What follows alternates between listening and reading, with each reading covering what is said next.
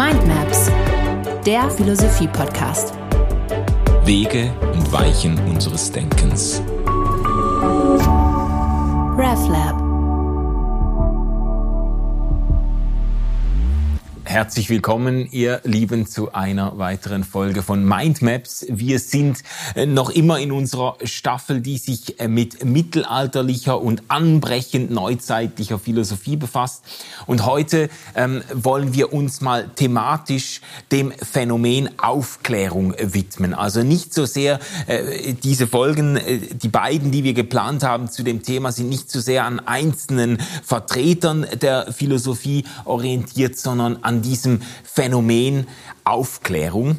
Peter, äh, herzlich willkommen. Danke. Ähm, schön, dass du äh, wieder dabei bist und äh, ich bin sehr gespannt, was wir hier ähm, ergründen. Ich, ich steige mal ein, vielleicht mit ähm, mit den Eindrücken, die ich aus meinen beiden Theologiestudiengängen mitgenommen habe im Blick auf Aufklärung. Ich habe ja äh, zweimal eigentlich praktisch ein komplettes Theologiestudium absolvieren dürfen slash äh, äh müssen.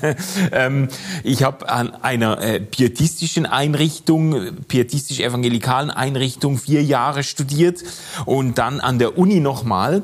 Und interessanterweise war da in der ersten ähm, Ausbildung im ersten theologischen Studium ist Aufklärung extrem schlecht weggekommen. Also ich kann mich noch erinnern an diese Einführungsvorlesung in evangelische Theologie, äh, wo wir auf Aufklärung zu sprechen gekommen sind und da hat der Dozent also wirklich, äh, wie soll ich sagen, Feuer und Schwefel regnen lassen äh, auf die Aufklärung und hat versucht zu zeigen, ähm, wie intolerant diese vermeintlich tolerante ähm, Bewegung eigentlich gewesen ist, wie, ähm, wie ähm, wenig befreiend äh, sich das angefühlt hat, zumindest für diejenigen, die dann in der französischen Revolution unter der Guillotine ihren Kopf verloren haben, äh, wie blasphemisch und antireligiös ähm, diese Bewegung dahergekommen ist mit einer Prostituierten, die in der Notre Dame äh, als Göttin Vernunft intronisiert wurde, ganz bewusst, um wirklich die religiösen Gefühle der Gläubigen zu verletzen und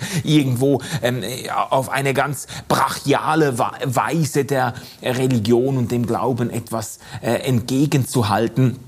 Und er hat da wirklich, würde ich mal sagen, an der Aufklärung fast kein gutes Haar gelassen.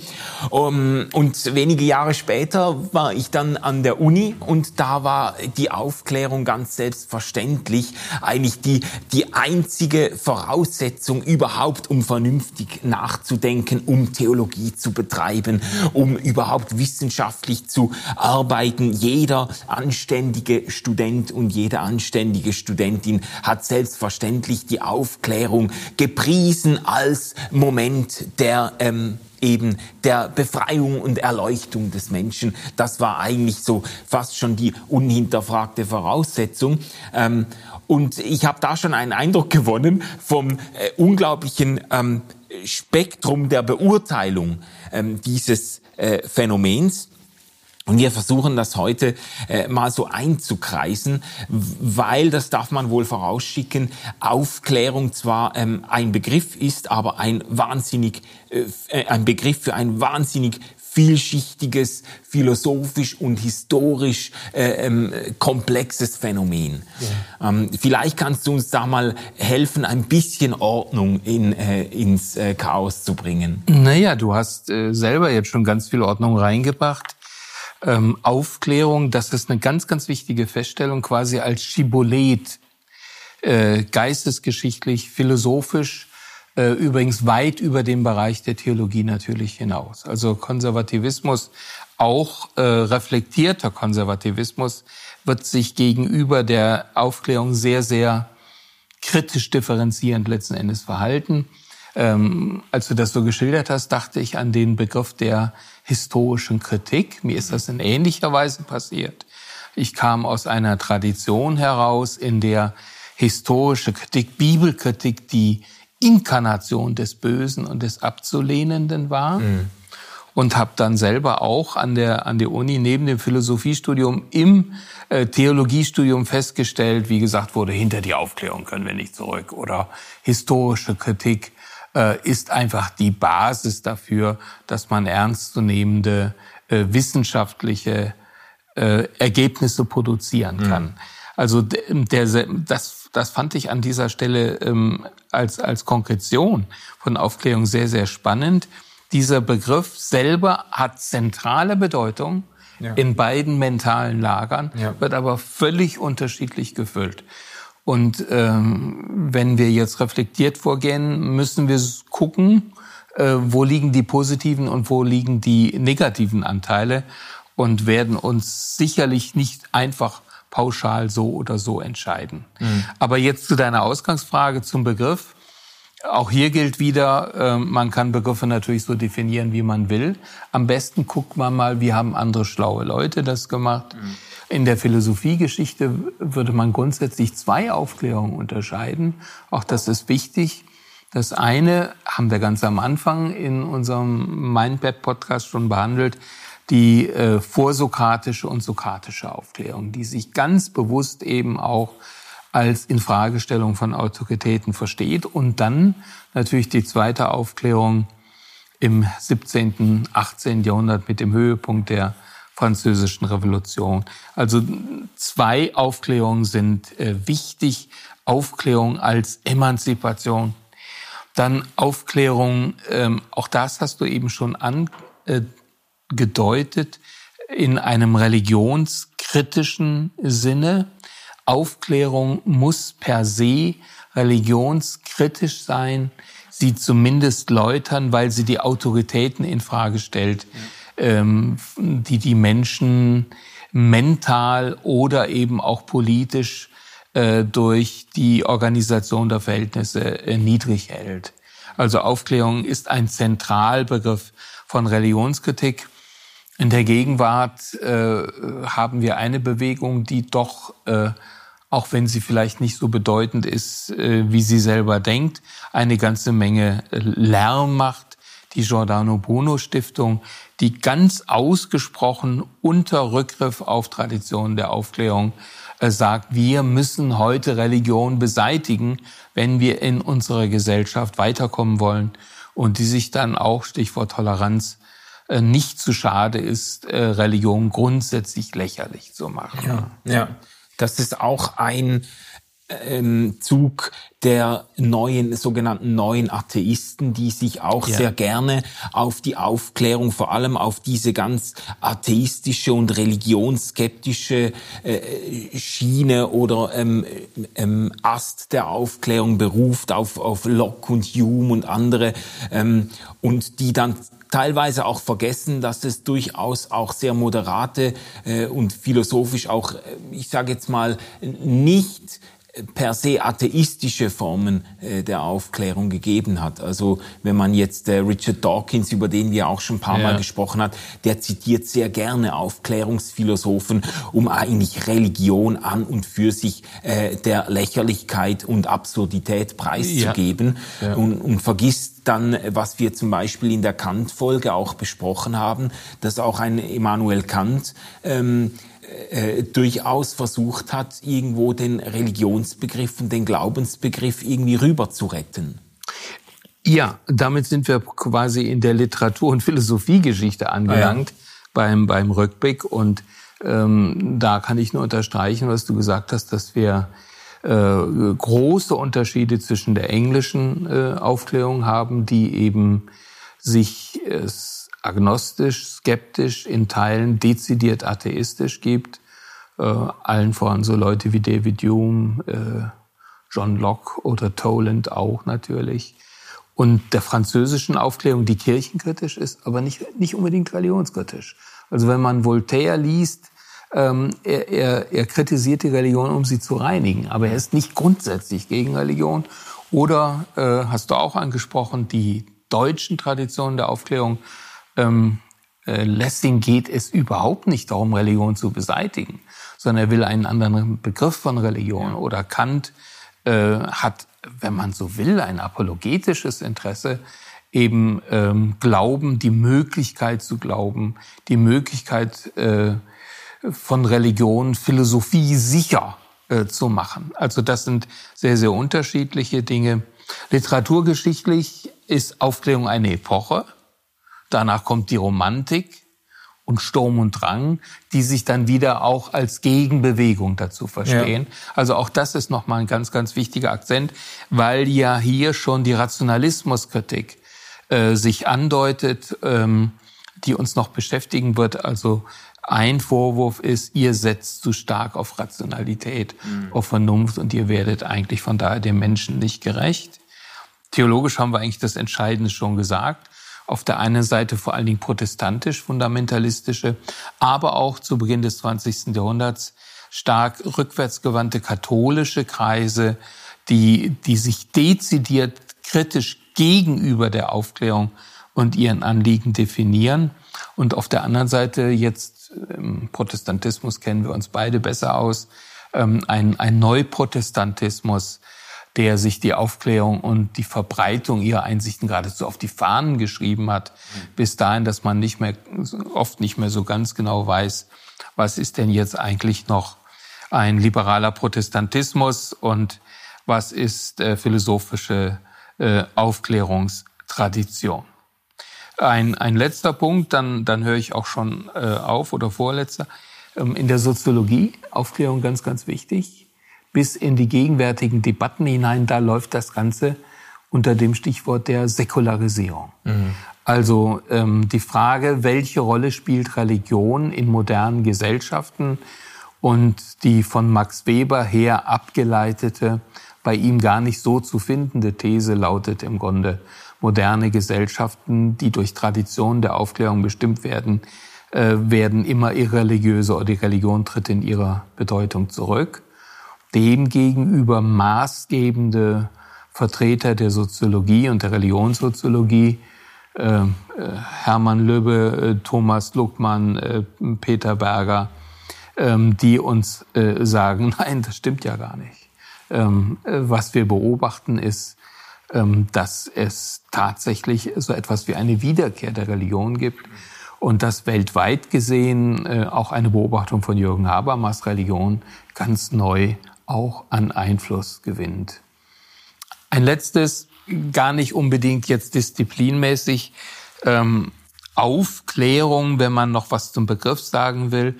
Der Gegenbegriff, der etwa bei konservativen Katholiken Hengstenberg zu finden ist, ist Aufklärricht. Auch daran wird sehr, sehr schön deutlich. Also das Licht der Vernunft, das hier eine Rolle spielt, endlich werden die dunklen Verhältnisse erhellt, der Vorhang geht auf, mhm. nichts kann sich mehr verstecken, auch in seinen verdeckten Herrschaftsansprüchen. Und auf der anderen Seite die negative Qualifikation Aufklärrecht im Gesunde als ein Gehrecht, als ein Müll, den man nur wegschmeißt. Aufklärrecht, ein, ein, quasi ein ein Kofferwort aus äh, Aufklärung und Kehricht. Kennt oder? ihr in der ja, Schweiz nee, gar nicht? Nee. Ah ja, dann ist das ja vielleicht sogar äh, noch eine Erweiterung ja, ja. des semantischen Horizontes. Ja, ja genau. Und, ähm, auf diesem Hintergrund, weil wir haben ja eine, äh, eine Einführungsfolge gemacht zum Mittelalterbegriff. Und da haben wir uns ja schon ausführlich darüber unterhalten, wie eigentlich der Begriff Mittelalter zustande kommt und wie, wie sehr er eigentlich sich in einem pejorativen, abwertenden ja. Sinne auch etabliert hat, dass man vom Mittelalter eben erst spricht, logischerweise, wenn man im Mittelalter lebt, dann äh, gibt man sich ja nicht den Namen einer Übergangszeit, ähm, äh, vom Mittelalter erst spricht im, im Rückblick von der Aufklärung her im Rückblick auf eine Zeit, die man eben dann auch als das dunkle, als das finstere Mittelalter abqualifiziert. So ja. ja. Also die, die, das dunkle Mittelalter und das helle Licht der eben der, der Aufklärung im Englischen Enlightenment, also die, die Erleuchtung, wirklich im wortwörtlichen Sinne, ähm, die Erleuchtung. Und von der Erleuchtung her wird dann das äh, vor, Vorhergewesene als finsteres Mittelalter abqualifiziert. Als Zwischenstation zwischen der Aufklärung in der Antike mhm. und äh, der neuen Aufklärung, die dann durch die Renaissance, Wiedergeburt antiker aufklärerischer Tradition vorbereitet wird. Ja, ja. Ähm, jetzt hast du schon gesagt, eben der Begriff des Lichtes, der Erleuchtung ist darin enthalten.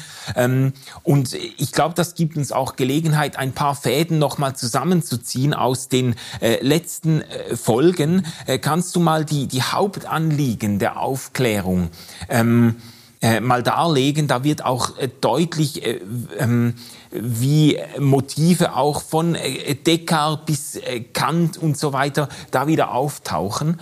Ähm, was würdest du sagen, was, was könnte man so als, als die, die Hauptmotive, die Hauptanliegen der Aufklärung mhm. definieren? Man, man kann ein paar Begriffe nennen, die bis heute auch immer wieder die Debatte bestimmen, die auch Kampfbegriffe sind und die eigentlich ein relativ geschlossenes semantisches Feld auch bedeuten. Also der eine hängt mit dem anderen dann eben auch zusammen. Ja. Die Anliegen dann entsprechend auch. Also der zentrale Begriff äh, von Aufklärung ist die Kritik, die kritische Analyse. Ähm, ich muss in der Lage sein, die bestehenden Verhältnisse, die durch Autoritäten bestimmt sind, die die Menschen niederhalten und so weiter, eben kritisch zu analysieren mit dem Ziel der Autonomie, der Befreiung, der Emanzipation. Das sind die drei Schlüsselbegriffe, die ja eine Rolle spielen. Dahinter steckt ein Menschenbild. Der Mensch soll nicht theonom leben, sondern von mir aus darf er das auch. Ja, Kant würde sagen, Theonomie und Autonomie passen im besten Falle zusammen. Aber er soll vor allen Dingen autonom, selbstbestimmt leben. Und da spielt natürlich die Vernunft dann die entscheidende Rolle. Wer soll mir das denn sagen, wenn nicht meine eigene Vernunft, die die Vernunft ist? Das Anliegen ist humanistisch. Das Anliegen ist eben nicht unbedingt religiös. Das kann sein, muss aber nicht sein. Es kann sich eben auch mit atheistischen Positionen verbinden, sondern es ist humanistisch, weil es dem Menschen um den Menschen geht. Feuerbach, Atheismus um des Menschen willen. Nicht als Position, die sich gegen Religion richtet, sondern um den Menschen selber zu bessern.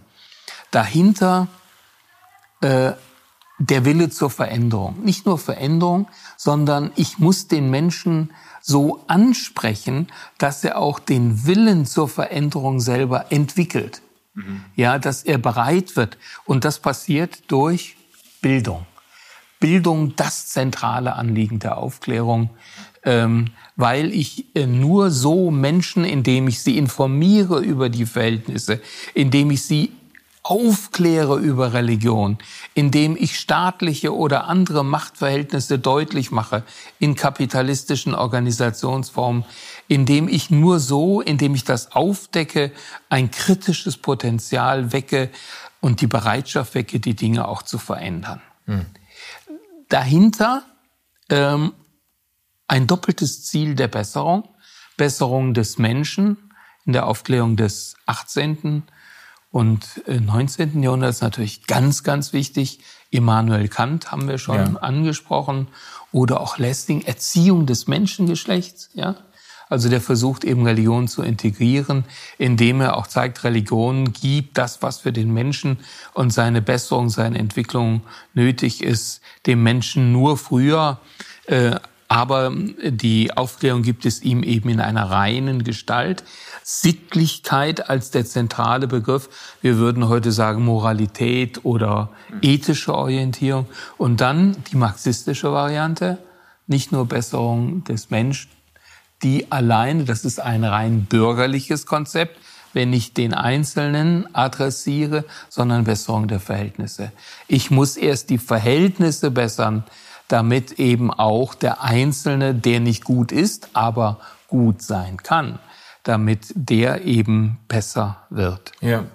Und äh, jetzt kommen noch spezifisch moderne, aber im Prinzip im Zeitalter der Aufklärung auch schon angelegte Anliegen Menschenwürde und Menschenrechte. Ich definiere Menschenrechte, um Menschenwürde zu sichern, ähm, Freiheit, Gleichheit, äh, Brüderlichkeit, äh, französische Revolution äh, an der Stelle zu zitieren. Und ähm, diese Menschenwürde und äh, die äh, Menschenrechte werden zu Kriterien dafür, welche Verhältnisse eben auch geändert werden müssen. Ja. ja, als Zielvorgabe, was muss ich tun, Und wir erleben es ja gegenwärtig auch, dass immer neue Menschenrechte auch definiert werden. Mhm. Und der, der letzte Begriff, den ich jetzt noch nennen will, Toleranz. Anerkennung des Andersseins, ähm, des anderen, der weltweite globalisierte ähm, Blick ein Uranliegen von Aufklärung, die ja zunächst einmal aus einer Minderheitenposition dafür kämpft, dass man sich überhaupt artikulieren kann gegenüber der dominierenden Mehrheitsmeinung. Und das wird im Grunde äh, verallgemeinert, generalisiert. Und äh, damit hängt dann auch als Spätfolge der Individualismus, das Recht auf Individualität des Einzelnen in postmodernen Konzeptionen zusammen. Ja, ja. Also der Toleranzbegriff, das ist uns ja in der Folge zu Lessings Ringparabel auch schon begegnet. Da ist das ganz äh, vom Anliegen her ganz, ganz äh, stark gemacht.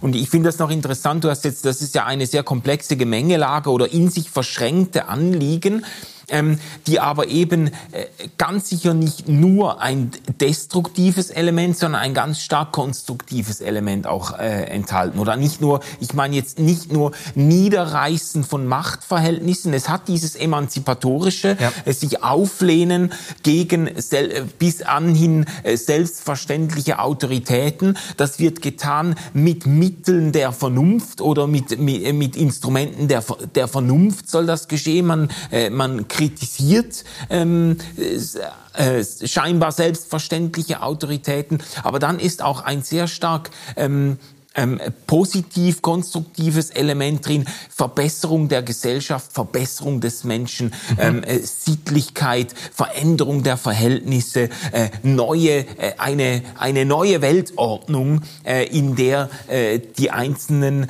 äh, die einzelnen äh, nochmal anders und besser zur Geltung kommen, als es in der alten Welt der Fall war.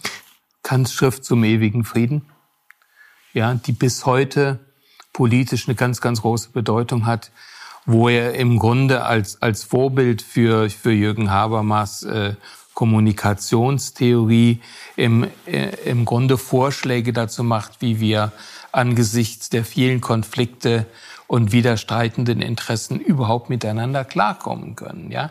Aber dahinter steckt eben eine, eine gewisse Utopie, aber Utopie nicht im Sinne von Utopos, das wird nie Platz haben, nie Raum haben, sondern im Sinne von da wollen wir hin. Mhm. Oder der Marxismus dann eben in der, in der kollektiven Variante, wo man nicht primär den Einzelnen, sondern eben die Gemeinschaften, die Volksgemeinschaften, die Nationen ähm, adressiert und weiterzubringen sucht. Und jegliche Kritik von christlicher Seite an Aufklärung, den, den Nagel würde ich jetzt gern schon mal einschlagen, muss berücksichtigen, dass Aufklärung eine in der Sache legitime Gegenbewegung für die äh, Gegenbewegung gegen die Verbrüderung von Kirche und staatlichen Autoritäten war. Ja. Die eben die notwendigen Verbesserungen weitgehend verhindert haben. Ja. Es gibt sie natürlich auch in den Kirchen, an den Rändern der Kirchen. Aber cum grano salis ist diese Ehe verhängnisvoll gewesen und hat Aufklärung eigentlich erst äh, produziert bis hin zu den Universitäten, äh, wo die Theologen vielfach verhindert haben, dass eben auch kritische Fragen gestellt werden können und dass der intellektuelle Diskurs weiter, weiterging. Und das das Erste. Das Zweite, Aufklärung mit dem Wunsch, es für den Menschen, der ja Gottes Geschöpf ist, und dem Gottes Liebe gilt, besser zu machen. Ja. ja, das kann man nicht nicht grundsätzlich kritisieren. Das muss man zunächst einmal beides auch anerkennen. Ja, also ich habe jetzt gedacht, wenn du das so ausführst, ich stelle mir das eigentlich wahnsinnig aufregend vor. Das ist ja eine Zeit, in der in der man wieder gewagt hat zu träumen. Eine Zeit, in der die die großen Visionen wieder angepackt wurden, in der man irgendwo versucht hat, die Dinge noch mal ganz neu zu stricken mit einem mit einem hehren Anliegen. Ähm, da müsste man ja sagen, da kann man eigentlich nicht viel gegen haben. Jetzt gibt's aber doch äh, eine ganze Reihe von von äh, äh, Kritikpunkten oder eine ganze Reihe von äh, Einwänden äh, gegen die Aufklärung. Und vielleicht kannst du uns da mal äh, hineinführen, ähm, mhm. wo mögliche Kritikpunkte liegen und wo du auch ihre Berechtigung allenfalls siehst. Ja, da wirst du mich immer wieder unterbrechen müssen. Ähm, ich sehe eine ganze Reihe Punkte, wo wir kritisch hinschauen müssen, aber nicht unbedingt, um Aufklärung als solche abzulehnen, die brauchen wir, sondern um sie zu reinigen. Ja, also diesen Dienst sollte man hier tun. Eine Sache, äh, mit der ich beginnen möchte, die wunderbar anschließt an das, was du jetzt zum Schluss gesagt hast, äh, Aufklärungstraditionen, man darf nicht pauschal reden. Vertreter von aufklärerischen Positionen immunisieren sich sehr, sehr gerne gegen Kritik. Man kann ja eigentlich gar nicht gegen Aufklärung sein. Ja. Wenn jemand so tolle Ziele verfolgt, ja, äh, wenn, wenn, wenn die Ungerechtigkeit beseitigt werden soll und so weiter, äh, dagegen kann doch eigentlich niemand sein. Oder umgekehrt äh, formuliert, man monopolisiert im Grunde den moralischen Standpunkt. Mhm. Die Religion hat abgedient, um es vorsichtig zu sagen. Jetzt bleiben eigentlich diese humanistischen Traditionen noch übrig. Und wer kann denn da eigentlich dagegen sein? Wenn ihr gegen uns seid, dann seid ihr gegen die guten Ziele und damit desavouiert ihr euch selber. Mit anderen Worten, an vielen Stellen ist zu beobachten, ähm, dass aufklärerische Positionen sich systematisch gegen Kritik immunisieren. Mhm. Das wäre mal so ein erster Punkt. Ja.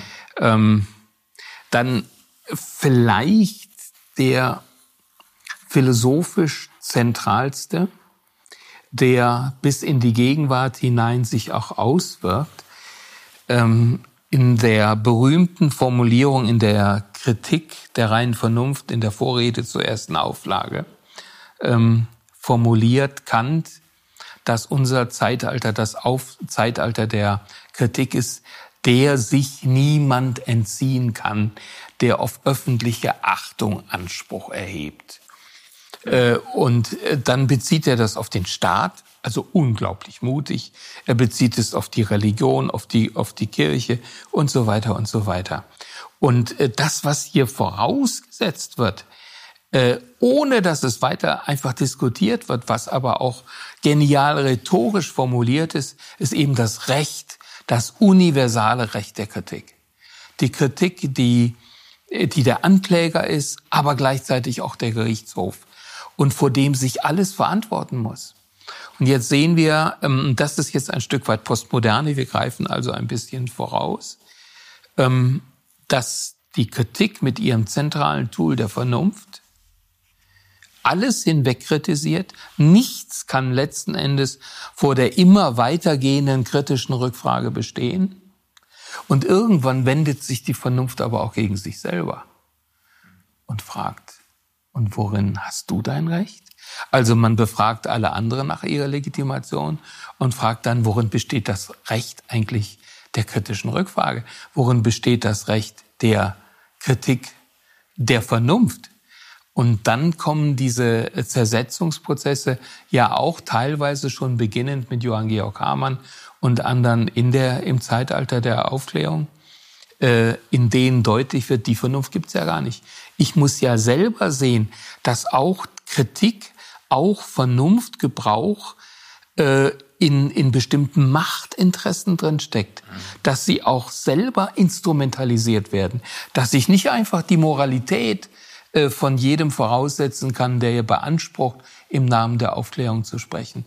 Und wenn man dann noch wahrnimmt, dass ja Kritik ein nicht aufhörender Hinterfragungsprozess ist, der ja nicht zu einem Fundament führt, das nicht auch wieder in Frage gestellt werden könnte, mhm. dann muss man grundsätzlich fragen, wo führt uns eigentlich eine äh, philosophische Konzeption hin, die kein Fundament kennt. Ja, ja. Also quasi, dass sich der, der, der, dass sich der Hund in den eigenen Schwanz beißt, dass man sagen könnte, ja, diese, diese sehr emphatisch und auch polemisch vorgetragene Kritik an allen selbstverständlichen äh, äh, Machtansprüchen führt selbst einen Machtanspruch mit. Und quasi, ähm, wenn sich die Aufklärung in den Spiegel guckt, dann merkt sie, dass eigentlich ihre Kritik an der, an den Machtansprüchen anderer auf sie selbst zurückfällt. Ja, wenn wir jetzt in die Geschichte gucken, etwa in die Geschichte der verschiedenen Ausprägungen des Kommunismus in der UdSSR oder auch im gegenwärtigen Russland, oder in China, dann ist das ja genau der Fall. Dass äh, die Katze beißt sich in den Schwanz. Also die Legitimation ergibt sich dadurch, dass ich sage, ja, wir sind die Richtigen. Mhm. Ja, warum sind wir denn die Richtigen? Weil wir das sagen, dass wir die Richtigen sind. Ja. Also das, äh, das leuchtet nicht, äh, das leuchtet nicht unbedingt ähm, sofort ein. Und der zweite Punkt ist eben tatsächlich, dass auch wieder geschichtlich wahrnehmbar. Äh, in Deutschland wissen wir davon ja noch mal ein besonderes Lied zu reden, Stichwort DDR, ähm, diese Aufklärungstheologie in den Dienst der Erhaltung bestimmter Machtstrukturen auch gestellt worden ist. Ja, also nur weil jemand sagt, ich vertrete jetzt Aufklärungsinteressen, ist er nicht frei von Machtinteressen und auch von der, von dem Interesse der Erhaltung der einmal errungenen Macht für Aufklärungspositionen. Ja. Ja, habe ich mich jetzt so kompliziert ausgedrückt? Nein, nein. Ich habe nur gerade gedacht, darauf werden wir in der nächsten Folge dann auch unter dem Stichwort äh, der kritischen Theorie oder der Dialektik der Aufklärung ja. auch nochmal zu sprechen kommen. So diese Einsicht, dass eben was als Aufklärung äh, daherkommt, mitnichten frei ist von Machtinteressen und mitnichten selbstverständlich zu einer Befreiung des Individuums führen muss. Ähm, sondern auch unter Umständen mit neuen ähm, mit neuen Unterwerfungen einhergehen kann. Äh, so ist es, ja. Weil dummerweise eben auch die Aufklärer irgendwo nur Menschen sind. Äh, das zeigt die französische Revolution, der jakobinische Terror ja in besonderer Deutlichkeit bis dahin, dass eben einer der führenden Köpfe am Ende selbst unter der Guillotine gelandet ist, Robespierre. Ah ja. Ja. Ja. ja. Weil, weil eben auch äh, nachdem man alle anderen beseitigt hatte, den König und äh, die Adeligen in ihrer Macht dramatisch zurückgedrängt hat. Darüber kann man ja streiten, ob das nicht wirklich auch sehr, sehr wichtige und gute Dinge waren. Ähm, wie es dann gemacht wurde, ist immer noch mal eine andere Sache. Äh, sich die Kinder der Revolution ähm, gegen sich selber gewendet haben. Oder ähm, der Rudolf Walter Leonhardt hat ein Buch geschrieben, Die Revolution frisst ihre Kinder. Frisst ihre Kinder das finde ich eigentlich einen, einen sehr, sehr guten Ausdruck.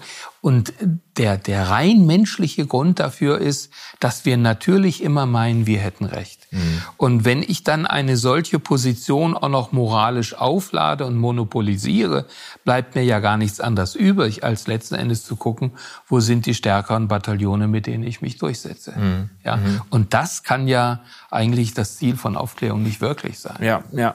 Ein Stück weit sind wir äh, zurück bei Gedankengängen, die wir auch in der Kritik der Kritik der reinen Vernunft oder in der Kritik von äh, Immanuel Kant ähm, im Namen von Hamann auch ja. schon eingeholt haben. Also diese, äh, äh diese Beobachtung, dass, dass äh, Aufklärung mit Mitteln der Vernunft eigentlich versucht, unbegründete ähm, Herrschaften und Machtansprüche zu stürzen, aber äh, der eigene Geltungsanspruch ist eigentlich ähm, schwebt auch ein Stück weit in der Luft. Ja, jetzt äh, weist du noch mal auf auf einen ganz ganz wichtigen Punkt hin, der performative Widerspruch der mit aufklärerischen Imperativen verbunden ist. Mhm. Also wir hatten tatsächlich ja das Beispiel besprochen, Immanuel Kants äh, Schrift, äh, was ist Aufklärung? Äh, sapere Aude, habe mutig deines eigenen Verstandes zu bedienen und so weiter. Und das äh, Heraustreten aus der eigenen Unmündigkeit. Äh, wir kennen alle diesen äh, Beginn der äh, Aufklärungsschrift. Und Johann Georg Hammann weist darauf hin, dass er sagt, du sag mal, in welcher Position siehst du dich eigentlich? Wenn du andere Leute dazu so aufforderst, mhm. ist der Aufklärer nicht automatisch auch der, der neue Vormund. Er ruft auf, sich von bestimmten Vormundschaften zu befreien ja. und wird dadurch selber zum Vormund. Und genau das ist ja das, was wir dann auch erleben, wenn auf einmal ein abstraktes Vernunftmodell, das nicht weiter kritisch hinterfragt wird, äh, absolut gesetzt wird und jetzt zum, zum neuen Kriterium dafür wird, wie Menschen sich verhalten sollen und eben auch neue Herrschaftsverhältnisse aufgerichtet werden. Ja, ja. ja. Also das, das haben wir im Zusammenhang mit der sehr scharfsinnigen und eigentlich künftige Kritiken vorwegnehmenden äh, ähm, äh, Beobachtung von Hamann auch schon, äh, ja, schon das diskutiert. Ist genial, was der Mann im 18. Jahrhundert ja. alles schon gesehen hat. Ja. Äh, dann gab es auch noch ähm, ähm, du hast das vorhin schon kurz angesprochen im Blick auf die äh, Literaturwissenschaft. Dann gab es auch noch dieses Anliegen, diesen eng geführten Vernunftbegriff der Aufklärung irgendwie äh, zu überholen oder mindestens auszuweiten äh, in der Romantik und so weiter. Vielleicht kannst du das noch ja. ausführen? Ja. Also es geht jetzt äh, nicht nur um den Vernunftbegriff, sondern um die Anthropologie ja. die dahinter steht, also die den Menschen im Wesentlichen von der Vernunft her, von seinem vernünftigen Vermögen her begreift. Und äh, schon in der Romantik äh, und dann in den äh, in anderen Gegenbewegungen wird dann eben gesagt, der Mensch ist doch nicht primär und schon gar nicht alleine ein Vernunftwesen. Ja. Also berühmt geworden ist der Paragraph 1 der sogenannten Schleiermachschen Glaubenslehre. Schleiermacher, der ja nicht nur Theologe, sondern auch Philosoph war mhm. und ein Literat allererster, allerersten Ranges. Und der sagt im Paragraph 3 seiner Glaubenslehre, Glaube, Frömmigkeit, Religion ist weder ein Wissen, das ist die Aufklärung, ähm, beziehungsweise die, die, die klassische Konzeption, noch ein Tun. Dagegen richtet man sich dann, wenn, wenn im Grunde Kant äh, Religion auf, auf Moralität und Sittlichkeit letzten Endes ja. reduziert, sondern eine Bestimmtheit des Gefühls. Er kann auch sagen, ein Gefühl unbedingter Abhängigkeit. Mhm. Gefühl ist natürlich jetzt mehr, als wenn ich sage, oh, das tut mir jetzt aber weh oder so, mhm. sondern es ist im Grunde eine Gestimmtheit des Daseins selber äh, ein, ein Vorzeichen, das vor meinem Dasein ste steht und das im Grunde alle mein, mein, mein Handeln, mein Denken und so weiter bestimmt. Also, und er sah dahinter natürlich dann Gott, äh, Gott als derjenige, von dem ich mich unendlich abhängig weiß. Im Guten wie eben auch im Kritischen. Und das war, das ist ein Satz, der ganz ausgesprochen gegen rationalistische Verengungen der Aufklärung auch gesprochen ja. worden ist. Ja. Ein Anliegen, das der Sache nach bei allen Abgrenzungsbemühungen auch ein Stück weit im Pietismus dann wieder auftaucht. Also ein Anliegen, äh, eben den Menschen nicht nur von seinem Verstand her zu begreifen, sondern von seiner religiösen Erfahrung her, von seine, äh, seinen religiösen Gefühlen her.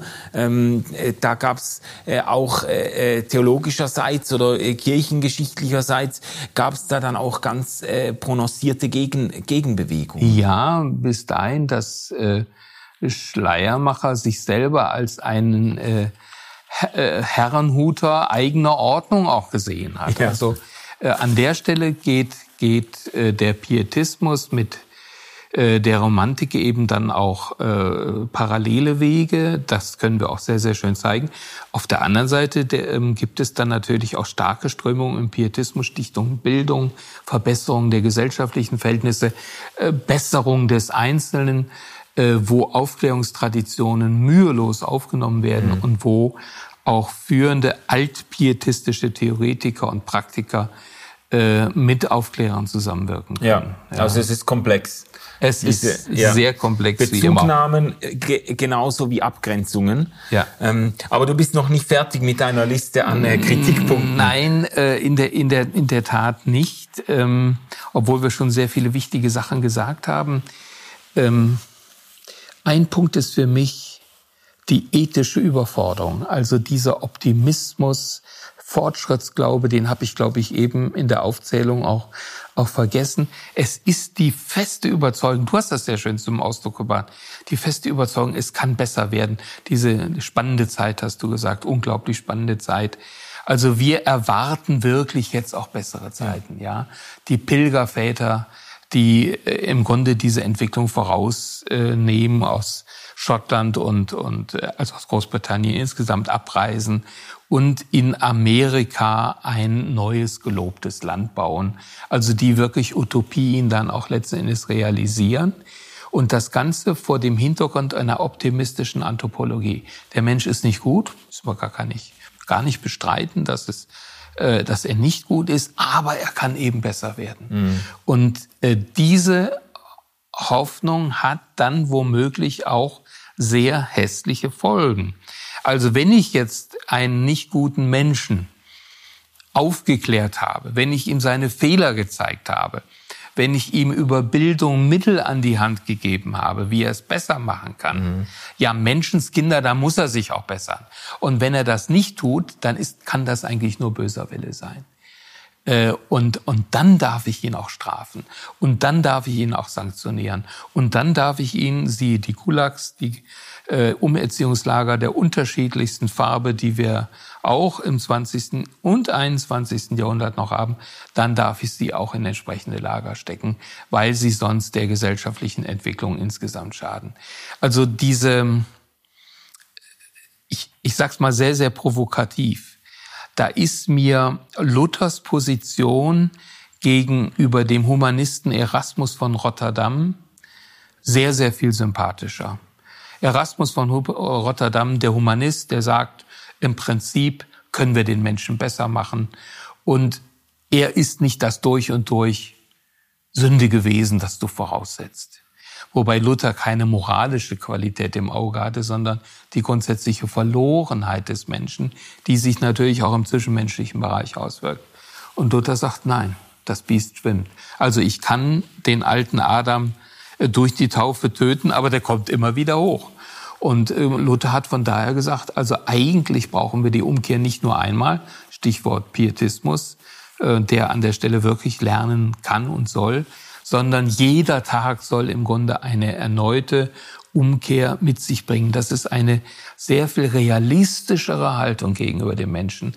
Ich bin dann nicht mehr so frustriert im Blick auf mich selber, wenn ich nicht weiterkomme, oder auch im Blick auf andere, wenn, wenn es nicht wirklich gelingt, äh, äh, Verhältnisse zu verbessern. Es führt zu viel mehr Barmherzigkeit und zu einem freundlicheren Umgang miteinander. Ja, also da sind wir ja jetzt äh, auch in äh, theologischen Gefilden ja. gelandet und ich würde dich bitten, das irgendwie noch ein bisschen mehr auszuführen, weil ich habe jetzt bei deinen äh, Erläuterungen auf weiten Strecken gedacht, ja, aber das irgendwie äh, so versteht man den Menschen doch heute. Und das ist doch auch, was ist denn jetzt daran falsch, dass man denkt, der Mensch, wenn man sogar zugesteht, ja, der Mensch ist nicht an sich unbedingt gut, er hat viel gutes Potenzial und es gilt jetzt, dieses gute Potenzial äh, zu wecken, freizusetzen und so. Ähm, äh, ich, äh, also wo wo liegt jetzt hier die, du hast von einer ethischen Überforderung gesprochen, yeah. äh, auch etwas von einem Tugendterror geschrieben. Ähm, äh, wo liegt jetzt hier das Problem? Ich sehe es noch nicht so scharf. Also ich bin auch, äh, meine Intuitionen fliegen auch dem Erasmus an vielen Stellen eher ja. zu. Also äh, ähm, hilf mir da mal weiter. Da, da, da sind wir ganz einig. Wenn man äh, äh Erasmus äh, von der Freiheit eines, äh, vom freien Willen liest und, und Luther vom unfreien Willen, dann ist man sofort und nahezu überall bei Erasmus. Es geht um das Anliegen, das Luther hier ja. freikämpft, auch manchmal mit äh, Instrumenten und Argumentationen, die nicht unbedingt der kritischen Überprüfung standhalten. Es ging mir wirklich hier um die Anthropologie. Ja. Und ähm, vielleicht komme ich noch zu sehr oder komme sehr stark von den gescheiterten Utopien des 20. Jahrhunderts her und mhm. 19. Jahrhunderts her, wo man ja gerade von dem Gedanken des Fortschritts her sich bestimmte, bestimmte Ziele gesetzt hat. Übrigens im Moment auch wieder in Deutschland, jedenfalls durch die sogenannte Ampelkoalition, jede Menge Ziele der Umgestaltung auch, ja. auch formuliert. Natürlich bin ich dafür. Wer von uns wäre denn gegen äh, mehr Nachhaltigkeit? Wer von uns wäre denn gegen eine Reduzierung des äh, CO2, der CO2-Produktion? Aber die Frage ist doch immer, wie veränderbar ist der Mensch? Wie stark darf ich ähm, an, an sein Brain alleine appellieren. Also wie stark Vernunft gesteuert ist er. All diese Dinge spielen eine große Rolle. Wenn ich jetzt ganz tief in die Kiste greife, könnte ich auch auf, auf äh, Sigmund Freud hinweisen, der ja der große Entmythologisierer im Hinblick auf die Aufklärer war und sagt, also Leute, nicht die Vernunft ist der Herr im Haus, sondern die Triebe sind es und natürlich auch das kollektive Ich, das uns im Grunde einen moralischen Rahmen vorgibt, den wir nur sehr, sehr schwer wieder loswerden. Mhm. Und äh, wir, was mein Anliegen wäre, ist, dass wir realistischer sind im, ich sage jetzt mal eine Stufe abgeflachter, realistischer sind im Hinblick auf die Möglichkeiten, Menschen wirklich zu verändern und Verhältnisse zu ändern. Mhm. Ja. Und äh, ich glaube, das ist jetzt tatsächlich ein kritischer Einspruch ähm, der, der Theologie, der nicht nur theologisch, sondern gesamtgesellschaftlich Bedeutung hat. Ich glaube, dass wir damit rechnen müssen, dass wir äh, eine wirkliche Veränderung und Verbesserung des Menschen nicht hinbekommen. Und das bedeutet nicht, bitte ganz deutlich hören, dass wir uns nicht ständig und andauernd darum bemühen müssen. Mhm. Aber ähm, ich könnte jetzt auch noch einen anderen großen äh, Philosophen zitieren, nämlich Popper, der sagt, äh, genau diese Utopien sind tödlich.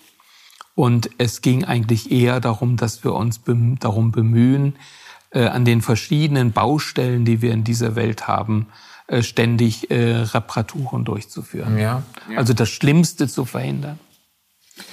Können wir vielleicht, bevor wir die Episode beschließen, äh, mir ist jetzt noch so eine Unterscheidung vor Augen, nämlich diejenige zwischen individuellen äh, Selbstverbesserungsbemühungen und zwischen äh, gesellschaftlichen Erziehungsmaßnahmen und so weiter oder äh, eben Erziehung des Menschengeschlechts und so. Und ich hatte vorhin den Gedanken vor Augen, ähm, äh, du kannst mir hier helfen, wie man das am besten zusammensetzt. Man könnte sagen, ähm, hat sich der Aufklärungsimpuls von einem individualistischen Impuls. Jeder soll sich seines eigenen Verstandes bedienen. Das hat ja auch etwas sehr Individualistisches. Ja. Der Mensch wird auf sich und sein Denken, seinen Verstand zurückgeworfen. Hat sie sich von daher entwickelt zu einem sehr viel stärker ähm, äh, gesellschaftlichen Projekt, zu einem äh, äh, Umgestaltungsprojekt, das dann schlussendlich sogar vom Staat im äh, Sozialismus, Marxismus, Marxismus und so weiter vom Staat angestrengt wird?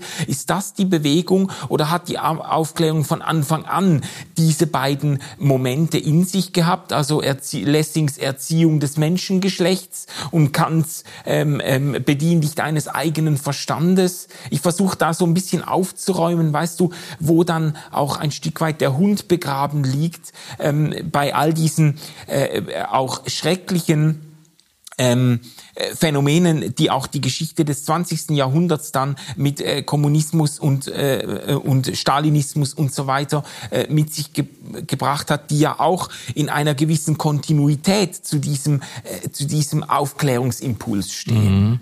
In den Spätschriften, ähm, also der, der späten ähm, dritten Phase ähm, der Produktion von Immanuel Kant, wird ganz ausdrücklich äh, immer wieder auch Staat und Gesellschaft adressiert. Mhm. Es gibt keine Aufklärung, ohne dass sich eben Staat und Gesellschaft auch verändern. Das hat man zu der damaligen Zeit dann teilweise eher noch sehr vorsichtig gesagt, weil die äh, Büttel des preußischen Königs eben doch auch ihre Ohren überall hatten. Und Staat hat sich, äh, Kant hat sich ja mit den staatlichen Autoritäten dann auch teilweise angelegt in nicht ganz ungefährlicher Weise. Also das gehört letzten Endes zusammen. Ja. Es sind nur verschiedene Akzente. Es wirkt sich nur in den marxistisch-kommunistischen Traditionen ganz, ganz anders aus. Ähm, es wirkt sich aber auch bürgerlich schon aus. Also wenn die, wenn die zentrale Vorgabe ist, wenn du deiner Vernunft folgst, dann kannst du deine Triebe in den Griff bekommen. Mhm. Dann kannst du eine sittliche, moralische, disziplinierte, ordentliche Persönlichkeit werden. Ja, dann kann ich eine Zeit lang noch sagen, okay, die Menschen können das noch nicht, weil die Verhältnisse noch nicht so sind. Aber irgendwann werde ich dann eben sagen, warum bist du denn immer noch so? Warum bist du immer noch nicht aus der Gosse rausgekommen? Warum bist du immer noch so undiszipliniert? Warum lebst du wie ein Hippie? Und so weiter. Dann, ähm, ja, damit sind ja hohe ethische Ideale auch des gegenseitigen äh, Verpflichtetseins verbunden. Und ähm, nebenbei Postmoderne ist auch eine Gegenbewegung, äh, postmoderner Individualismus gegen diese diese allzu starren Aufklärungskonventionen. Ja, und in Deutschland weiß ich, wie die breite Bevölkerung äh, gemurrt hat, sehr laut, als ähm, Grünpolitiker den Veggie Day vorgeschlagen haben oder so etwas. Das wollen wir letzten Endes nicht. Natürlich wäre das vernünftig, äh, wenn wir den Fleischverbrauch äh, deutlich reduzieren könnten. Ja, so ein entscheidender Schritt, aber äh, wehe, man schlägt es vor. Und äh, dann kann man natürlich, jetzt gibt es etwa auch, um politisch zu bleiben, dann im Bereich äh, grüner und sozialdemokratischer Politik die Tendenz zu sagen, okay, wenn das Volk nicht hören will, muss es fühlen.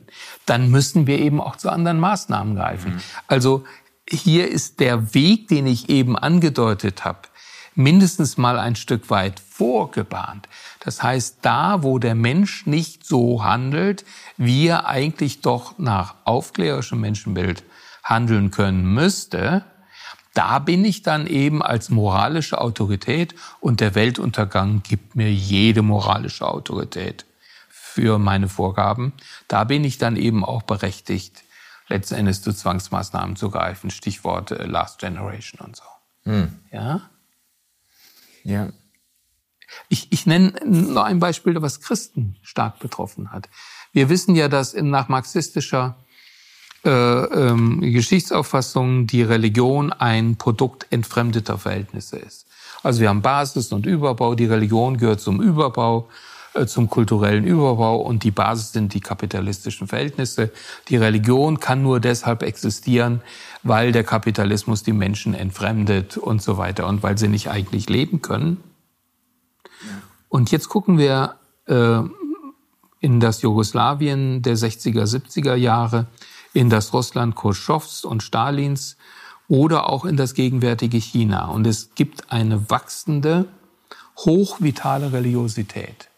Nach marxistischer Theorie durften keine Kirchen mehr gegründet werden, müsste Religion absterben. Und genau ihre religiöse Praxis wird in dieser Aufklärungstradition ihnen zum Verhängnis, weil man sagt, eigentlich müsstet ihr nicht mehr religiös sein. Mhm. Religion ist doch Perversion. Und wenn ihr es weiter seid, dann kann es dafür nur einen Grund geben. Äh, ihr seid obstinat, ihr, ihr seid Gegner der herrschenden idealen, kommunistischen, aufgeklärten Verhältnisse. Und dann haben wir auch das Recht, euch in Umerziehungslager zu stecken.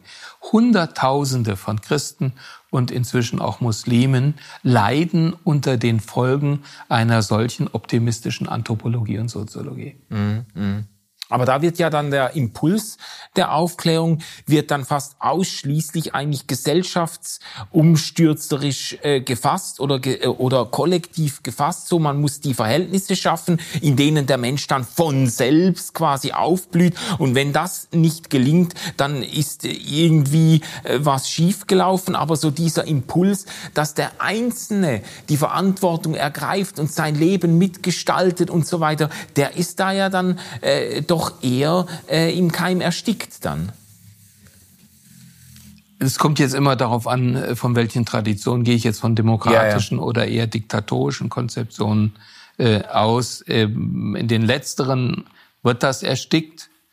Äh, wir müssten jetzt im Grunde einen politischen Podcast machen, um die Verhältnisse ja. in China daraufhin zu analysieren. Das wollen wir nicht.